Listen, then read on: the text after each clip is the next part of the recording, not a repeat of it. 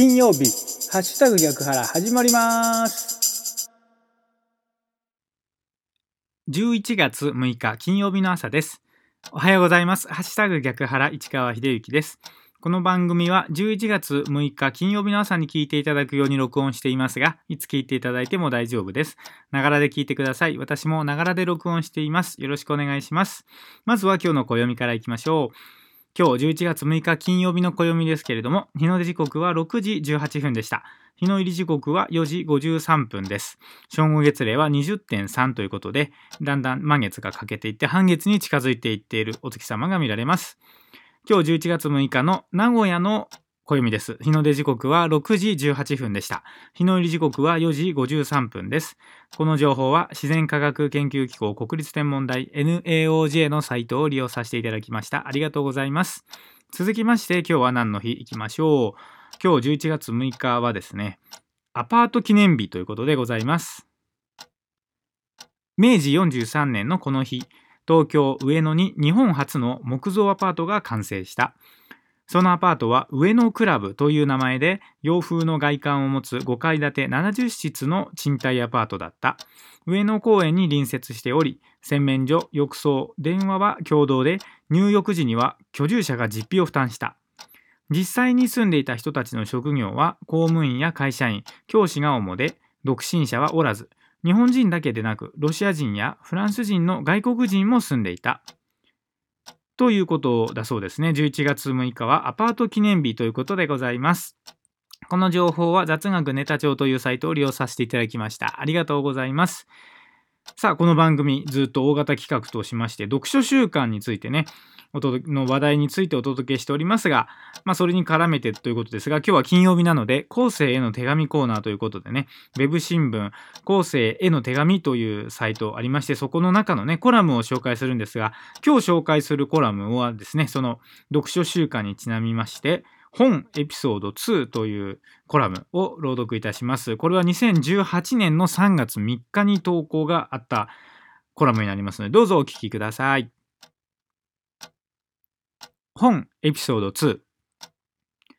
読書との向き合い方を変えた言葉があります。その言葉は問いを持つです。なぜなんだろうどうしてだろうと思うことです。読書をしているとわからないことがいろいろ出てくると思いますが、その時はわからないままで良いです。なぜなら脳が勝手にどういうことなんだろうと考えているからです。そうすると不思議な現象が起きて、別の本を読んでいる時、仕事をしている時、別の何かをしている時、突然そういうことだったのかと答えが湧いて出てきます。その時の答えが正しいか間違っているかはどうでもよいです。問いを持つことが大事です。別の言い方をすると沈黙を持つです。沈黙を持っている方は魅力的な方が多いです。というコラムですね。本エピソード2というコラム。2018年の3月3日に投稿があった記事を朗読いたしましたけれども、まあこの読書との向き合い方を変えた言葉があるということで、問いを持つという言葉ですね。まあ、これはそうですね。僕も本当にこの方と同じですね。問いを持つという言葉で本との向き合い方は変わったなというふうに思います。なんかね、それまでは本というのは、まあ、知識をね、深めるものだったり、知らないことを知るものであったり、それから、ある、あるジャンルであれば、まあ、エンターテインメントなのかな、なんていうことも思ったりしたんですが、問いを持つというね、言葉を知ったときに、その本を読むのは問いを持つためだっていうことを教えてもらったんですけども、それをね、こう、聞いてからはね、本当に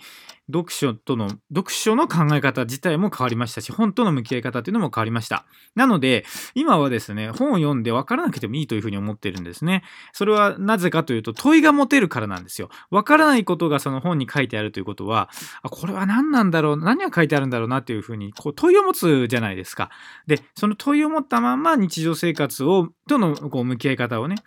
やっている最中に何かこう、ピンとね、来る時があるっていうのはね、まあ、このコラムに書いてあった通りでもあるんですが、まさに本当にその通りだと思います。そしてもう一つ書いてあった分ですね、沈黙を持つっていうことが大事だというふうにね、書いてありました。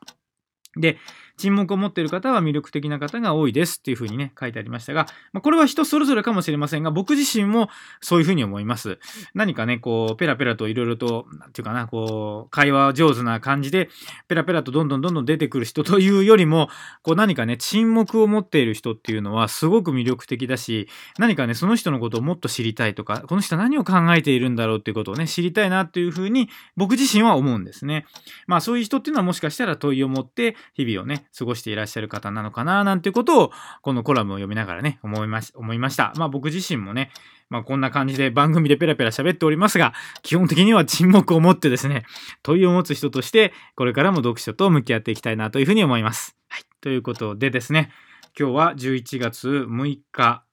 ということでですね、残り日数もだいぶ減ってきておりますね。残り日数が、56日です。残り15.3%ということでございます。一日一日を大切にしていきたいですね。ということで、今日は金曜日ですね。今日も元気に過ごしていきましょう。お仕事行かれる方、いってらっしゃい。行ってきまーす。